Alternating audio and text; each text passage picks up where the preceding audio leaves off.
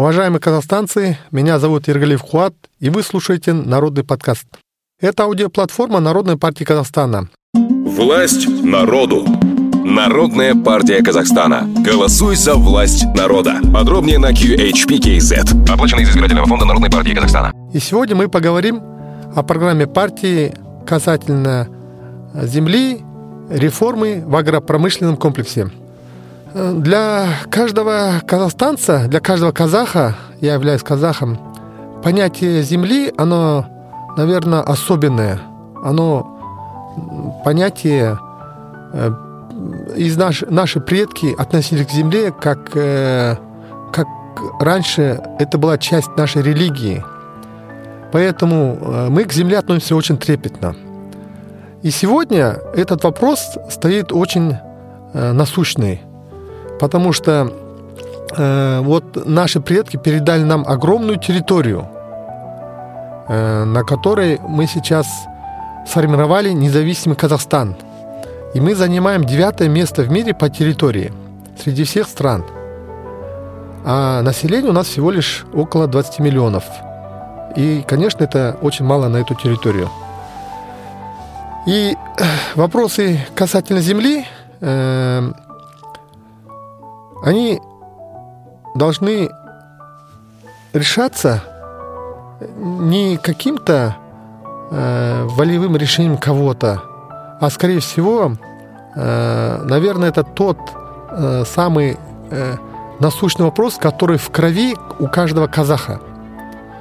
Э, когда мы говорим о родине, мы подразумеваем его вот место, землю.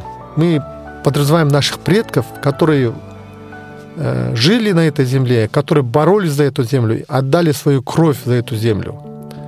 Сейчас, э, э, несколько лет назад, как раз, когда приняли неправильные законы, которые принимались не в интересах народа, и земля начала продаваться. Очень много было соглашений о разделе продукции, о разделе сырья, где много земель были переданы там в собственность или в аренду иностранным компаниям и так далее. Конечно, э, мы понимаем, что надо развивать Казахстан, но, э, но не таким образом, чтобы отдавать эти земли за бесценок кому-то, которые э, добывают сырье, добывают полезные ископаемые, а казахстанцам остается небольшая доля от этого. Ну, то, что касательно земли, э, политика партии остается прежней. Земля должна принадлежать народу. И то, что э, по инициативе Народной партии Казахстана э, эти изменения внесли в Конституцию, это надо благодарить именно э, НПК, Народную партию. Касательно реформы в сельском хозяйстве.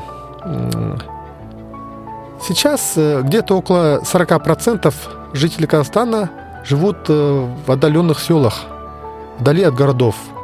И то, что сейчас творится в, на селе, оставляет неравнодушным каждого гражданина, истинного патриота. Сейчас в селах э, очень плачевное состояние, э, потому что нету инфраструктуры, э, нету села наши не развиваются, Э, нету дорог, коммуникации, интернета кое-где. И самое главное, там э, огромная безработица. Чем должны заниматься люди на селе? Они должны заниматься землей, скотиной. И сейчас вот э, э, видя, я сам выходец из села, и я постоянно держу связь с директорами совхозов. И я вам скажу одну шокирующую вещь.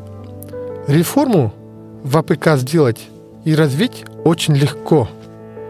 Просто люди не делают этого. Чиновники не делают этого. Вот сейчас, например, э, предприниматели, директора совхозов, руководители э, сельских хозяйств, они сетуют на то, что в государстве нет э, программ по развитию села, по развитию агропромышленного комплекса. Есть кредитование – но оно очень короткое. Есть госпроткорпорация, которая кредитует предприятия сельского хозяйства на несколько месяцев. Они дают э, финансы весной, а потом осенью забирают. Но они дают только так, чтобы крестьянин выжил только на один год. Ну, естественно, он с такими средствами, он думает только о сегодняшнем маленьком дне.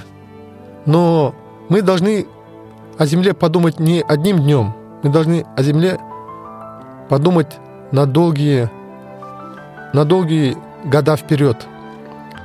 И в этом отношении э, я считаю, что э, государству надо э, выдавать кредиты, дешевые кредиты с маленькими процентами не на один год, а на долгий срок.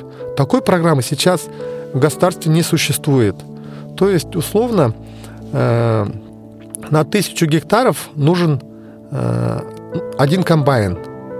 И тогда крестьянин, если имея процент, э, кредит на 5-8 месяцев, он не может этот комбайн выкупить. Нужно разрешить крестьянским хозяйствам брать кредиты на более долгий срок. Не на 8 месяцев, а на 8 лет. И при этом каникулы должны быть э, минимум трехлетние. Три года каникулы. И проценты сейчас вот в сельском хозяйстве э, госпроткорпорация дает под 6%. Э, я считаю, что это э, все-таки тоже много. Я во всем мире, а мы давайте возьмем развитые в сельском хозяйстве отношении, сельскохозяйственном отношении страны. Это Канада, это Европа, это Израиль, Австралия. Там проценты 2-3% годовых. Я думаю, что сейчас государство должно подумать об этом и сделать условия для крестьян, чтобы они получили дешевые э, кредиты и на долгий срок. Также здесь очень важно э, уточнить, что сейчас, э, когда кредиты выдаются, э, требуется очень большой залог. Э, и, допустим, если вы закладываете там свой дом или квартиру, они эту оценку уменьшают в три раза. Естественно, на большой кредит он не может обеспечить залог.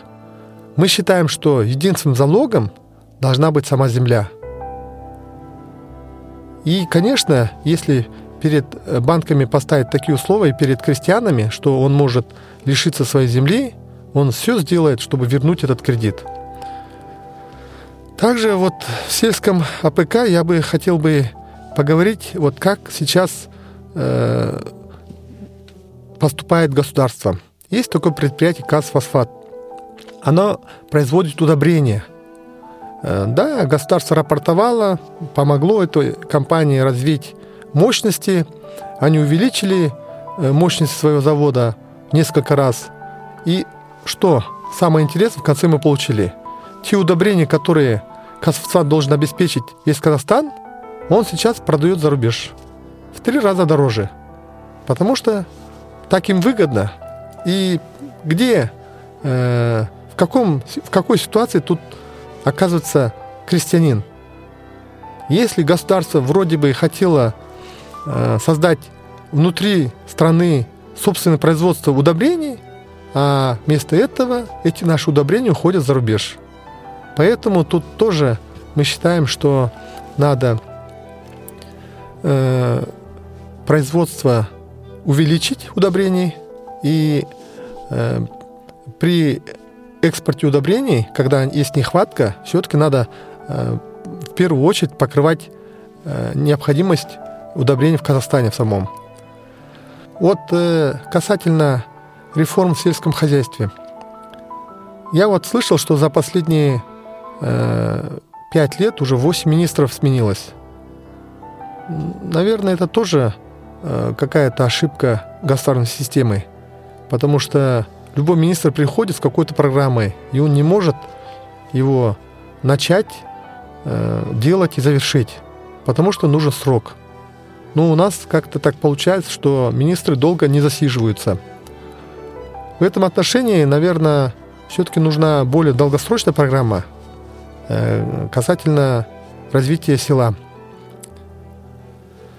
Народная партия очень четко следит за ситуацией, и именно э, наши региональные отделения э, из прямых уст крестьян узнают о ситуации.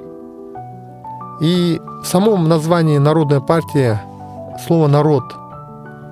И то, что я вот встречаюсь очень часто с сельчанами, я слышу, что э, с Народной партией люди приходят к ним, спрашивают у них.